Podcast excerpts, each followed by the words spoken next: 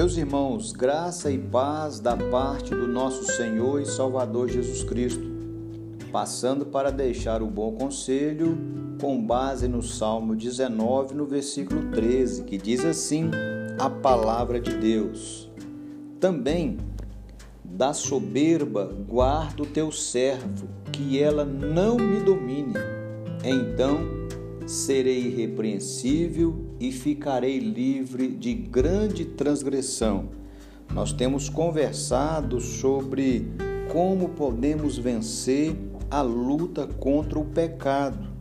Nós vivemos em um mundo caído, fazemos parte desse mundo, fomos contaminados pelo pecado e nós já recomendamos aos irmãos que nós podemos vencer o pecado lendo a palavra de Deus, nos alimentando desta palavra, reconhecendo o erro, pedindo perdão a Deus.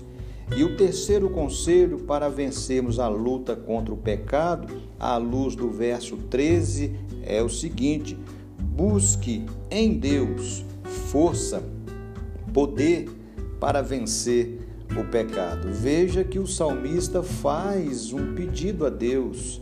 Também, Senhor, da soberba, guarda o teu servo, que ela não me domine. Quem se volta para Deus em busca de poder, investiga a palavra de Deus através de promessas que o livram de pecar, que o ajude a vencer o pecado.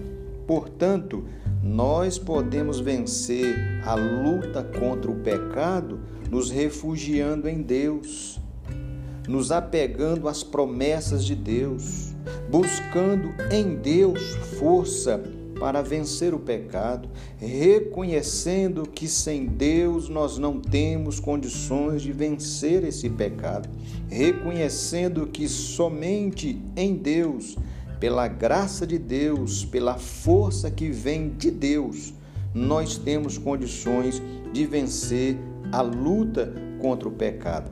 Meu querido e amado irmão, eu não sei quais são as suas lutas, quais são os seus temores, quais são os pecados que rondam o seu coração ou quais são os pecados que você tem enfrentado no seu dia a dia, mas eu quero recomendá-lo a olhar para Jesus, a clamar a Jesus que ele te ajude, que ele te abençoe, que ele te capacite, que ele te fortaleça a vencer o pecado. Creia que em Jesus você pode vencer o pecado e ter uma vida mais agradável e feliz na presença de Deus. Que Jesus te abençoe e que o seu dia seja em paz e receba aí um fraterno abraço do seu amigo Pastor Romildo.